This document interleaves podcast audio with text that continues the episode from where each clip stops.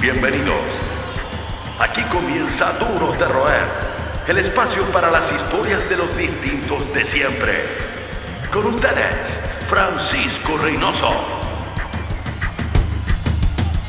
Nuestro invitado de hoy es un rockero con todas las de la ley textualmente. Durante muchos años y mientras estudiaba Derecho, fue el hombre clave en la batuta. Con los años forjó su reputación como abogado, sobre todo con foco en los espectáculos en vivo. Fanático a muerte de Metallica, invitó personalmente a su matrimonio a James Hetfield y, según cuenta, le habría enviado el regalo.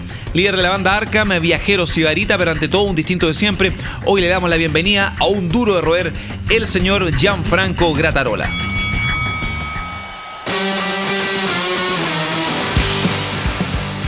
Gianfranco, grata para los amigos, para, la secta más diabólica y cercana. Más diabólica, claro, para todos los conocidos. Oye, bienvenido a Duros de Roer. Muchas gracias, Pancho, aquí feliz de estar acá acompañándolo. Oye, vamos a partir inmediatamente porque uno, cualquier persona que no te conoce, averigua, aparte de tus hitos, todas las aventuras que has tenido en los últimos 20, 25 años, y tengo que partir al callo. Eh, ¿Qué tan de cierto está eso de... ¿Qué tan cierto es, esa invitación eh, a Metallica invitación matrimonial a James Hetfield, ¿cómo se da? Porque no es usual, o sea, primero acceder a conocer a, tus ídolos y darle esa invitación personalmente, ni siquiera con intermediario. Bueno, absolutamente cierta. Se, se, gesta, bueno, contraje matrimonio en marzo del 2010. Estoy divorciado ya, así que no fue, no, no tuve muy buen referente, pero, pero se sortea el meet and greet. Yo soy parte del Met Club y ahorita tengo la suerte de, de ser uno de los ganadores. Entonces teníamos que teníamos planificados mandar los partes de matrimonio tipo febrero. Pero como toda la gente estaba de vacaciones, tenían que confirmar el matrimonio era en marzo. Y cuando sé que me gano el, el Meet and Greet en diciembre, mando a hacer los partes antes. Y el parte lo diseñé yo mismo. En, eso, en esa época, el Photoshop ni nada. Yo diseñaba las cosas en Word me creía, me creía lo máximo. Y le, al parte en sí yo le pongo el logo Metallica, porque era mi marca, pero registrada. Y le pongo el logo Metallica. Me gano este meet and greet y y le llevo el parte. Digo, ¿cómo voy a estar con ellos? ¿Cómo los voy a invitar? Esto fue en el Club Hípico. En el Club Hípico, así. Perfecto. Sí, entonces tipo, no sé, 7 de la tarde, 6 de la tarde, cuando llega el meet and greet, eh, el primero que aparece eh, eh Hetfield, y bueno, aparte de, casi en Bayano, de verdad, para mí Metallica es, es parte de mi vida, le entrego esta invitación y Hetfield la, empieza a abrir y no entiende mucho lo que es, porque obviamente está en español y sale el típico mapa de dónde era la fiesta y ve el logo de Metallica. Y me dice, ¿qué crees esta? Y le explico que me caso y que lo invito a matrimonio con todo, con todo el cariño del universo. Y se empiezan, pero así, a re, re de contra reír y, lo que primero que me dice, me dice, tengo fans en todo el mundo. Me han hecho una cantidad de regalos espectaculares pero jamás en un meet and me habían pasado un parte de matrimonio. Y ahí se, se, tornó mucho más, más, más, más, fácil la conversación con él y más abierta. Estuvimos conversando un, un montón de rato. Así que no, nada. Ah, tuviste chance de hablar harto porque los meet and greet son como a veces la foto y chao. No, claro. Por, general, los Metallica está bien llano a, a, escuchar al fans y a contar la cantidad de historias que uno le quiere contar. Pues las típicas que parte la vida, que la letra no se qué. Qué buena onda porque Depeche Mode, por ejemplo, que es una banda de esa liga, eh, Dave Gagan está incluso hasta con guantes. Ah, ¿en serio? No, tengo idea. Poco ciútico. No, estos cabros no, son súper son súper abiertos, súper simpáticos. Oye, ¿y te regalaron algo? O sea, eh, hay, una, hay un urbano también dentro de nuestro rigurosísimo, cual informe especial, equipo de producción periodística. Entiendo que te enviaron un regalo. Me enviaron un regalo. No. Tengo una camiseta del crew que es el, dice el local crew la camiseta autografiada por los cuatro dice sí felicitaciones en inglés así espectacular yo me quería morir me quería morir cuando esa es como tu medalla principal o hay discos firmados cuál es como tu en tu museo me imagino que debe haber un Hall of Fame de Metallica sí sí sí eh, cuál es como la pieza número uno tengo, bueno, tengo bueno, casi todos los discos firmados por Metallica, los fui a ver en Rock in Rio. ¿Cuál? ¿El, el, ¿Cuál de todos? El 2013 creo que ah, perfecto, sí. Sí, la primera celebración del 25 años creo. Y, y ahí, ahí fue bien chistoso también, porque también participo en el Meet and Greet y de 10 cupos se lo ganan 9 brasileños y yo. No, ah, ya, estaba, para jugarte el loto. Estaba en el, yo me acuerdo que estaba en el desmadre un día en la noche. Oh, el desmadre, qué, qué, recuerdo. Qué recuerdo. Estaba carreteando y me llega me llega el mail al teléfono. Yo pensaba que era una broma. Y lo empezamos a ver con varios amigos, con pelados, que estábamos juntos. Empezamos a ver y era efectivamente el, el meet and greet. Así que ahí no tenía pasaje, no tenía nada, tuve que comprar todo para poder acceder a él. Y allá me compré un vinilo del Rock in Rio especial de Metallica y ese lo, compré en la mañana y en la tarde me lo firmaron. Y ese es como una joya espectacular porque no, no está, lo he buscado como para ver si lo puedo comprar en alguna parte, no, aparece en ningún lado. Así que es como bien, bien rico ese. Oye, y antes de transformarte, bueno, aparte de ser un fanático del rock y de Metallica sobre todo, y ser un abogado reputado, un abogado también eh, con una experiencia no menor en distintas áreas, trabajaste en la batuta. Y la historia de cómo entraste a la batuta, también me gustaría como comprobarla porque es bien bizarra, según lo que me contaron, que tú estabas afuera como pasando en, en Jorge Washington y escuchaste ACDC y por el ADN o porque te gustaba ACDC, entraste a la batuta y ahí se da este vínculo donde entiendo hay trabajado de DJ, de guardia, de todo. De todo. ¿Qué año fue eso y cuéntame más o menos? No sé si, no sé si te acordáis de la Network que estaba Sí, al frente uf. de la voz. Oye, viejazo, pero Ah, ya, nuclear. era notabilísimo. Sebo la identidad, pero a piso. En, en el primer año de universidad me hice amigo de un compañero que hasta el día de hoy somos amigos um, y salíamos a carretear juntos. Y encontramos la Network en su momento. Y esa era la discoteca rockera por excelencia, con todos los cabros que trabajaban ahí. Nos fuimos de vacaciones al sur con mi amigo, volvimos a Santiago, fuimos a la Network y estaba cerrada. Y dijimos, no, nos morimos, ¿qué vamos a hacer? ¿Dónde vamos a carretear? Y fuimos a la Plaza Ñuñoa a tomarnos un chop y íbamos al Dante. Y, y así, y efectivamente íbamos pasando por afuera y se escucha Back in Black de ACDC. Estamos. Nos quedamos mirando, entremos. Me orden hasta pagué la entrada, me como tres lucas en la entrada. Y ahí conocimos la batuta, no, no, no era parte como de mi recorrido. eh. Pero bueno, al final terminaste trabajando. Sí, como, ah, no sé, ¿De qué año a qué año? del 98 Cacha. al 2019. No, perdón, 2009. Sí, si no, estaría aquí. Sí, fueron 11 años que trabajé en la batuta. Y, Y de todas esas, porque la batuta sí que pasaban cosas en ese momento. Ahora, yo creo- humildemente creo que se ha perdido como la esencia de la batuta, hay más locales, o quizás esa generación ya está en otra. Sí, yo creo en que modo familiar, he pero- ido, he ido súper poco últimamente, pero cada vez que voy ya no es lo mismo. Yo siempre me preguntaban por la batuta en su momento y yo siempre decía que era un club social. Porque más que una discoteca o algo para ir a carretear, Había una cofradía. iba iba. solo te encontráis con todo el mundo y lo pasabas increíble. La esencia de un bar verdadera. Claro. Un- el papá, un amigo muy, muy querido, siempre decía, el hombre siempre tiene que tener un lugar fijo para el que ir, no tener que andar buscando lugares por la vida. Y a mí me pasó eso. Fui a la batuta y me encantó tanto que empezamos a ir jueves, viernes y sábado con mi amigo. Me acuerdo que estábamos estudiando en la U, juntábamos, no sé, 5 lucas, y con 5 lucas sacábamos la cuenta, nos alcanzaba para la entrada, y para una Heineken de 7.60 creo que eran las que habían. Y, ese era nuestro carrete. Y jueves, viernes y sábado. Era toda la experiencia ahí. Claro, sacábamos las cuentas y todo. Y, y íbamos a escuchar música, ¿eh? no íbamos como a engrupirnos minas, nada, sino que íbamos a escuchar música, a bailar, bailábamos solos, cabeceábamos, era, era increíble. Bueno, me acuerdo que el, el- el DJ de la época yo creo que no, no nos soportaba porque No, ya íbamos estos- y nos poníamos la ya estos hueones de nuevo. Metálica, metálica, metálica. Y sí, sí, sí, sí, sí, era increíble. Y de ahí empecé a ir tanto, tanto, tanto que empecé a conocer a, todo, a toda la gente que trabaja dentro. Coincidentemente, eh, en esa época, finales de los 90, pero era 1998, hay otra historia, otra historia más con Metallica, otra más, otra medalla en tu chaqueta de Metallica, cuando vas a verlos a Estados Unidos a la gira de, en esa época de haber sido el Garaching, Del load. del Reload. Del Reload, del del Reload, del Reload, sí, 98. del claro, el Reload. Garaching fue el Sí, 99, 99. tenéis toda la razón. Em, que bueno, estuvo esa gira por el set. Alucinante era Metallica tocar covers. Eso a mí Sí. como lo que me prende con todo. Bueno, y vas a Estados Unidos y llegas a las 2 de la mañana a hacer fila y te das cuenta que te pegaste un pastelazo de aquello. De aquellos. Me acuerdo que Te podrías contar a otro público, ya me la sé, pero. llegamos, llegamos a Nueva York con mi mismo amigo que fui a la batuta. Oye, buen, buen soldado. Sí, llegamos a Nueva York y lo, primero que hicimos fue comprar el ticket.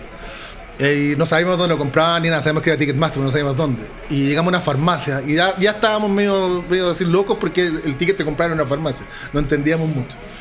Um, y efectivamente tocaba Metallica, Days of the New y Jerry Cantrell. Ese era el. Qué buena, el Jerry Cantrell para el primer disco. Sí, Boggy Depot. Es el Boggy Depot. Y claro, acostumbrado aquí a, la- a tratar de hacer lasaña y quedar en primera fila, llegamos a las 2 de la mañana al estadio de. No, con la experiencia latinoamericana. Claro, el estadio de New Jersey, en el Giant Stadium. Y llegamos a las 2 de la mañana, no había nadie. No había nadie. Y dijimos, ¿qué onda? ¿Qué onda acá en Estados Unidos? ¿O Metallica no lleva gente? ¿O qué onda? Y nos quedamos, nos quedamos, nos quedamos y hicimos la fila y de repente abrieron la puerta y nada. Entramos a las 6 de la tarde, creo que fue el ingreso, y habían que 500 personas entre los estadios, los gigantes, que es enorme. y no entendíamos nada. Days of the New, muy poca gente, y Cantrell un poco más, y 5 a las 9 de la noche llegaron, llegaron los 60 mil personas, nosotros así, unas ojeras de la puta madre, así, no, pésimo, pésimo, pésimo. La entrada numerada. Y la entrada numerada. el ticket era numerado y lo, lo, lo, increíble era que en la farmacia donde lo compramos en Queens, donde no estábamos quedando. ¿Y tenéis al menos buen número? Teníamos la octava fila. Ah, no, sí fue un cuevazo, sí, pero de aquellos, pero llegamos a las 2 de la mañana. Oye, y dos años antes de eso, que esto ya es una historia entre tragicómica y emocionada. Esto está muy bueno. Entiendo, bueno, el concierto de sí que fue alucinante. Yo, yo te lo digo hasta ahora, en pleno 2019 yo considero el concierto ICDC lo más brutal que ha pasado por Chile. Concierto con una definición de sonido, el bombo que te, te pegaba en el pecho. Impresionante la partida con BBC Bot, que te podríamos estar hasta mañana recordando eso en el velódromo. Recibes un regalo de Brian Johnson. También estaba, estabas en la fila de adelante. Claro. Pero ese regalo, esa situación celestial, termina en un final bien triste. Quizás dónde termina. Eso todavía nunca se va a dilucidar. Claro, en esa época me daba, me daba la juventud para aguantar los codazos y, miles de personas alrededor. Y llegamos, también con mi amigo Germán, el, de la misma historia, llegamos a primera fila. Y Brian Johnson tira un vaso. El vaso con el que está. con el que se refresca, y con el un vaso, con un vaso plástico, de esos blancos de cumpleaños que debe valer que 50 pesos, pero no importa, lo agarré yo estuve la mitad del concierto tratando de que el vaso no se me, no se me rompiera, porque son esos, plásticos. Llego a la casa feliz de la vida y lo tenía en un altar, efectivamente le hice un altar entre los discos de ACDC, tengo mis discos de Metallica. Era, disculpa, ¿era un vaso brandeado o un vaso plástico? No, un vaso plástico, blanco. Era el, vaso de cumpleaños que venden en el supermercado, el más ordinario universo. Pero era Brian Johnson. Y lo tenía en mi altar. Hasta que un día me fui de vacaciones al verano y vivía en la casa de mi madre todavía. Y cuando vuelvo no estaba Así, y empecé a reclamar, reclamar, reclamar. Y mi vieja, pensando que era un vaso todo ordinario plástico, lo botó a la basura. Hasta el día de hoy no se lo perdono. Como el spot de la polera de los Rolling Stones, el argentino. Claro, lo mismo. Qué terrible. Son los que mantienen encendida la llama del rock. Seguimos conversando con los duros de roer. Estamos de vuelta con Gianfranco Gratarola, grata para los amigos, eh, personaje en el circuito rockero santiaguino chileno y también la comunidad de fanáticos de Metallica alrededor del mundo porque hay medallas literalmente en todas partes. Y vamos a seguir hablando de esa historia de fidelidad con Metallica, pero también, más que una dualidad, aparte de tu oficio como abogado, que no muchos conocen fuera de tu fanatismo por Metallica, me imagino que ya eres una suerte de prominencia en los, en los fan clubs donde uno es tan comunido, el Met Club en todas partes, a veces debes ver como caras conocidas. Em, ¿A qué te dedicas exactamente? ¿En qué área de las leyes eh, te has especializado? Son la firma, la firma que trabajo, eh, bueno, obviamente ve todo tipo de, casos legales, pero la especialidad de la casa es la artística. Eh, me he especializado harto en los contratos con artistas. Con productoras acá en Chile. Productoras, claro, los contratos con los managers, con las agencias, los artistas, ver todo lo que es el, el tema local, artístico, contractual. Eh, todo lo relacionado con los CERNAC musicales. es como todo un, mundo que, que, he logrado, digamos, mezclar con la carrera. Lo del CERNAC igual es bien es un tema bien sensible. Me acuerdo lo de Pitch Mode, que fue como el primer caso CERNAC bullado, luego Madonna. ¿Cuál ha sido el caso para ti más complicado como de trabajar? Del caso complicado de trabajar. en términos desde, desde la mirada del consumidor, por ejemplo, que estuvo duro el tema. Ha estado complejo. en sí, hoy día el CERNAC está muy complejo para las productoras eh, más que un caso en particular, es, es, la parada hoy día que tenemos frente a que las productoras son agencias multimillonarias que ganan dinero y que cualquier persona hoy día puede reclamar por lo que sea. Y tenéis que estar contestando, tenéis que estar siempre encima, tenéis que estar tratando de dar a entender un poco eh, que, el, que, el, tema no es tan así, porque es un negocio y que el negocio se pierde y se gana a veces. Eso está como bien complicado hoy día, pero hemos podido tratar eh, de sacarlo adelante y, de tener un buen, un buen producto. Oye, ¿y el equipo, el equipo de la banda? Más fregado para trabajar, el, más complicado. Más fregado. Eh, mm, definitivamente yo creo que el equipo... El que tú decís, ya, pues huevones, me mandan un mail a las 3 de la mañana. No sé, hoy día hay harto, hay harta agencia del, del medio del reggaetón que es bien complicada y que sí te, te solicitan. Las nuevas estrellas. Las nuevas estrellas, que te solicitan a las 3, 4 de la mañana correos electrónicos, contratos de un día para otro y que de repente no entienden un poco el dinamismo de cómo se dan las cosas aquí en Chile. Pero sí es bien complicado. O sea, me imagino porque es raro a priori pensar que un fanático Metallica ha llegado a obtener la representación de Daddy Yankee. ¿Verdad que trabaja a ese nivel con The King? The King of Reggae, con el rey, sí, efectivamente eh, a través de una de las productoras con las que trabajo, que es Bizarro, me hizo el, me hizo el vínculo con Daddy Yankee por una demanda que, que le interpusieron aquí bien grandota, así que sí estoy ahí trabajando a la par con el rey. ¿Y, cómo ha sido, eh, cómo ha sido ese, ese vínculo? ¿Tuviste chance de conocerlo? Me imagino con su representante más bien, ¿no? Sí, sí, sí, su representante es la señora, así que hemos tenido un, vínculo bien interesante, bien entretenido. Son seres de verdad. Pegas, pegas, pegas. Pegas, pegas, son seres increíbles. O sea, podremos, podrá no gustarnos mucho la música, pero. pero el tipo una institución. Es un crack. Y se tiene una fe inmensa. Es un crack. Uno escucha, uno ve las letras y ya el tipo cree. O sea, no, es un crack. Se considera el The King. El rey, sí, definitivamente. Oye, fuiste a Metallica Dinamarca. Sí. Y hablando de eso, de ese crossover, fuiste con tu hija a Metallica en Dinamarca. Y acompañaste a tu hija, llevaste a tu hija más bien, a un concierto de Bad Bunny. El día anterior. Sí, estuvimos de vacaciones tres semanas en Europa y me pidió llevarla al concierto de Bad Bunny, así que hice conseguir el, el, viaje con Milán. Así que el, miércoles, ahora 10 de noviembre, 10 de junio, estuvimos viendo a, Bad Bunny en Milán. ¿Se te hizo muy complicado soportar como el...? Se me hizo complicado soportar los 2.000 cabros que tenía atrás mío. Y, con los teléfonos arriba y todo. Sí, todo un ritual. Sí, sí, sí. ¿Y para tu hija, el otro lado de la vereda, Metálica, con su papá? Al día siguiente nos fuimos a Dinamarca a. Al día siguiente nos fuimos a Metálica de Dinamarca, sí, efectivamente fue el, el comentario que me hice, que me dice después de haber estado el día anterior viendo a Bad Bunny, donde todos saltaban y gritaban dos horas y media, el comentario fue, padre, qué fome son los fans de Metallica, son puros viejos.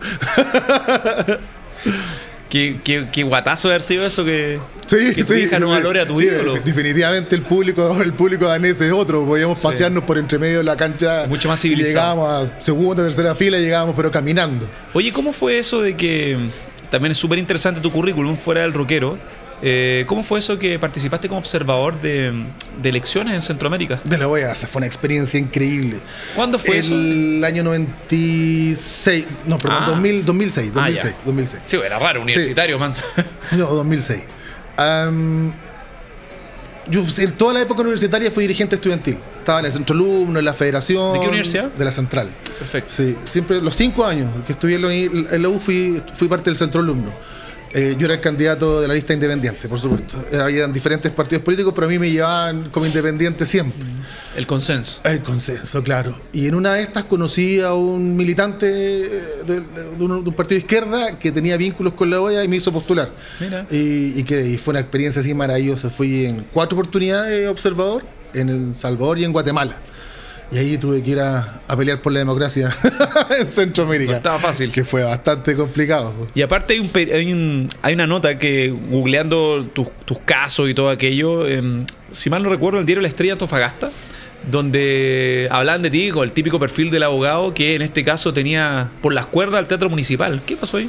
Sí, fue un juicio que tuve una productora que me contrató para demandamos unos cobros de una, de una factura impaga a la, Corporación Municipal de Antofagasta, que es dueña del Teatro Municipal. Una cosa poca. Claro, entonces cuando tengo que ejecutar la factura y ejecutar el cobro, eh, buscando bienes para embargar, el teatro era lo único que tenían. Los municipios a cargo de los espacios culturales, no, jamás, me, lo hubiese, jamás, me lo hubiese, imaginado. Y ahí logré embargar el teatro municipal, la butaca, los equipos de sonido, el teatro en sí no, el inmueble... De ahí no fuiste más Antofa. Claro, no, no, no voy más.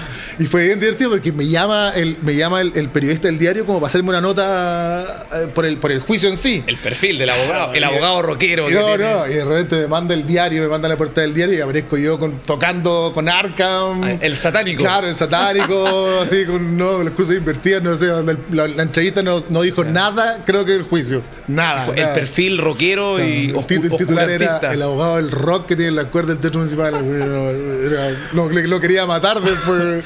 bueno, es típico también taquísima, fue el perfil sensacionalista. Quedaste como una leyenda urbana sí, en Antofagasta. Sí, de hecho, fui hace como un año y medio a Antofagasta, un compañero. y uno de los actores me dice: Usted era el abogado el que tenía el juicio contra la municipalidad. Qué buena. Oye, fuera de, de, lo de la universidad, no hemos hablado de tus inicios. ¿Cómo, cómo llegáis al, cómo al rock en cierta medida? Es la clásica historia. En el, yo vivía con mi, mi, mi primo vivía con nosotros en la casa de mi mamá y, y mi primo tenía un lote de amigos que se juntaban, no sé, en la esquina o mucho en la casa. Y ellos escuchaban, escuchaban harto rock. Y yo jugando tenía, así 10, 8, 10 años y escuchaba, me ponía afuera de la pieza de mi primo a escuchar la música que, que estaban ahí. Y todavía me acuerdo del... Había un álbum, y no no me preguntéis cuál, qué álbum era, porque no, no, no tengo idea, pero le salió una lámina repetida de Kiss.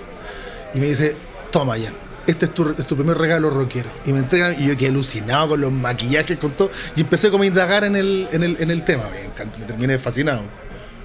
Vamos a la música, vamos con em, Alice in Chains. Maravillosísimo. ¿Cuál es tu vínculo con Alice in Chains? Me encanta Alice in Chains. Estuve eh, en Los Ángeles el año 2012. Ah, un, un William Duvall. Sí, y fue espectacular. Fue espectacular. Ahí conocí a varios personajes que también es una historia que podríamos contarlo. Más que un club, una familia. Sigues junto a los duros de roer. Seguimos en los duros de roer y antes de continuar como con la pauta, la pauta de preguntas, nos quedaste hoy- la dejaste votando. Cuéntame Qué pasó ahí con Alice in Chains el 2012 en Sí, Estados Unidos. Me acuerdo que fui a. Me quedé en la casa de un amigo. Fui el 2012 a Estados Unidos y me quedé en la casa de un amigo. Un amigo que no conocía, que me presentaron para que me, me- me alojara en Los Ángeles. Y este cabrón vivía en pleno Sunset Hollywood. Espectacular. A dos cuadras de Rainbow. Espectacular. Y nos dice que el día siguiente van a, van a hacer un homenaje, un homenaje a, a, a Daryl de Pantera. En el El Dime Bash, creo que Sí, se llama, ¿no? sí, algo así. algo así. ¿Ya? En el House of Blues, mítico, Chuta, mítico lugar ahí en Los Ángeles. Y mi amigo, no sé por qué tenía conexiones, pero espectaculares. Y logramos entrar a, a la House of Blues. Estaba tocando, me acuerdo que tocó in Chains, con la, la- creo que era la primera vez que el vocalista nuevo, no recuerdo el nombre, era, William Duvall. William Duval, perdón, sí, eh, se presenta a tocar. Y tocaron tres canciones. Fueron solo tres canciones. Y bueno, el, el homenaje a Darryl, bla, bla, bla, y termina el show con Vinnie Paul tocando la batería, el vocalista de Linkin Park cantando. Chester Bennington. Chester Bennington, Ace Frehley en la guitarra, Ah, en la ya. otra guitarra Jay Cantrell, eh, ah, eh, guitarrista de Anthrax también arriba. Scott Ian. Scott Ian, y así, un desfile de, de cabros. Llegué también en House of Blues a la primera fila y mientras estaba pasando esto, y el vocalista de Linkin Park tira el micrófono. Pone el micrófono para que la gente haga los coros. Buen chileno, pesco el micrófono, se lo quito y estuve 45 minutos cantando Walk de Pantera con toda esa super banda. Hasta que llega un negro gigante, 35 metros, y me quita el micrófono y se lo devuelve. Luego de eso, mi amigo nos, nos logra, nos logra subir al, al VIP de, de la House of Blues. Puta, el amigo. Sí, no, increíble, si parecíamos, eh, parecíamos- un monumento. Claro, ¿cómo se llama la película? Somos basura, somos basura. Ah, eh, eh, el mundo según Wayne. El mundo Y subimos y ahí estaba, ahí estaba la gente de Alice in Chains y va, nos tomamos fotos y fue espectacular, estuvimos conversando también con ellos, se, se morían de la risa también de cuando, cuando le explican que somos chilenos, mi amigo le explica, oye, son chilenos, por eso hicieron lo del micrófono y dice, ah, latinoamericanos. Para ampliar el prejuicio que ya hay de los gringos con los, con los latinoamericanos y que ahora en Trump American está, en la Trump América El- ahora está, claro, está completamente en la piel ya lamentablemente opuesto en la mesa de las discusiones. Hablando de versiones, eh, también está tu, no hemos, no hemos ahondado también en tu, en Arkham, tu banda, que parte como un tributo a Metallica y también ha derivado en canciones propias y también ha formado parte de la, de la línea de la batuta, de la línea de historia de tocatas de la batuta. ¿Cómo ha sido para ti también ese viaje, partir homenajeando a tus ídolos y después tirarte ahí el piscinazo a las composiciones propias? Sí, eh, Arkham City parte del año 96, eh, con un tributo a, la música en general. Tocamos mucho rock. Y de a poco nos fuimos especiali- especializando en Metallica. Obviamente fanático, yo quería tocar todas las canciones de Metallica de por haber. Y nada, el 2008, eh, cuando llega Doppelberg a tocar batería con nosotros, Topito, un gran hermano de la vida, Ex concejal. ex concejal, nos empieza a meter el bicho de que podríamos cansar nuestro- no- eh, hacer nuestras propias canciones. Y salen una, una salen 10, 9 canciones que logramos cierto pulir en un disco que no sé, yo creo que se vendieron mil copias, así, espectacular. Y nada, increíble. Tocar, estar arriba del escenario y tocar es espectacular. Oye, y a, a primera vista, asumiendo, asumo, no sé, por el nombre que eres fanático de Batman. No. ¿En serio? Error. Sí, me apesto, Batman. ¿Y cómo llegáis a Soy Arkham? fanático de Lovecraft. Ah, perfecto. Sí. Pero de lo que sí entiendo que eres fanático, y acá sí, la segunda en la densidad, es de Star Wars. Ah, sí, ahí soy ¿Y qué te parece, no, no. qué te parece esta estirada de elástico de, de Star Wars? A mí alucino. Me Ya. encanta. Incondicional. Bien, sí, si bien no son, no son el las clásicas, ni, ni tienen, y pierden bastante la esencia, pero también es, es rico poder seguir con el fanatismo y poder seguir teniendo nuevas historias y no sé, hasta productos nuevos. ¿Y eres de esos fan completistas así como Metallica de Star Wars? Es que de Star Wars yo creo que es imposible ser fan completista. Sí, bueno. o, o fan. eh, ¿Cómo bueno, bueno, coleccionista. Claro, claro. ¿Pero eres coleccionista? Sí, o- sí, sí, sí, sí, sí, full colección. ¿Y de Metallica cuántos ítems tenéis más o menos? Millones. Sí, millones, literalmente un cuarto dedicado a Metallica. Sí, es, es más que un cuarto. El link, eh, donde vayáis, vayáis para mi casa, hay algo de metálica, hay algún póster, hay alguna enmarcación, bueno, los vinilos están todos firmados, uñetas, setlist, no sé. ¿Cuántas veces has tenido encuentros con Metallica? Eh, aparte, ¿son dos meet and greet? Son dos meet and greet, el primero, la primera, la segunda venía a Chile y los dos meet and greet que tenía. Y la última vez que fui mega groupie fans al aeropuerto cuando tocaron los Palusa, ahí no pude conseguir nada, ni greet ni gané nada, y fui al aeropuerto, o sea, ¿Y pudiste entrar? sí, sí, sí. Ah, Sí, me conseguí la indicación de por dónde, ah sí. por dónde porque- venían. Sí, pues la entrada, ¿cómo se llama la, la otra entrada? Sí, no, no, no, no recuerdo el nombre, pero no, es, no entran por, por, por Pudahuel. Grata como viajero empedernido, fuera de, de la historia que nos has contado, ¿hay un viaje que te haya tocado sobremanera en un buen sentido, claro está? Un show, un show y un viaje, un show fuera de lo que nos has comentado, o yo creo que también con los citados estamos ok. Sí, sí, o sea, un viaje en sí. yo Con un show que- incluido, o sea, siguiendo esta, esta, esta, esta dinámica del rock de ruta. Sí, sí, sí. el- yo creo que para mí el 98 marcó, ver a Metallica en Nueva York marcó algo espectacular. Fue, no sé, fue como la apertura también, yo viajo harto ahora. Y, el- y fue la apertura como a querer conocer mucho, mucho, mucho más y seguir y entender que cada concierto en cada ciudad es algo súper diferente. la cultura, cómo se maneja desde cómo entráis hasta lo que se come dentro, Sí. eh, no, es espectacular. Estoy completamente de acuerdo. Sí, es espectacular. Tuve, fui a ver, tuve la suerte de estar en Japón y fui a ver un show de, ni siquiera sé qué grupo era porque no entiendo lo que decía afuera, pero escuché música. Entré y era otro concepto, era, eh, no sé. ¿Show de rock Sí, de- show de rock. No era una banda rockera japonesa, pero no me pregunté cómo se llama, no entendí nada. Pero eh, se disfruta mucho, se disfruta mucho el entender la cultura de otra manera. Mm. Y insisto, desde cómo se entra hasta cómo los músicos están reaccionando. Grata, ¿te consideras un duro de roer? Me considero totalmente un duro de roer. ¿Por qué? Y Según me- tus propias palabras. Porque soy un apasionado de la música, soy un apasionado de la vida y me queda para rato todavía. Esto fue Duros de Roer Podcast. El club de los distintos de siempre. El último apaga la luz. Hasta la próxima.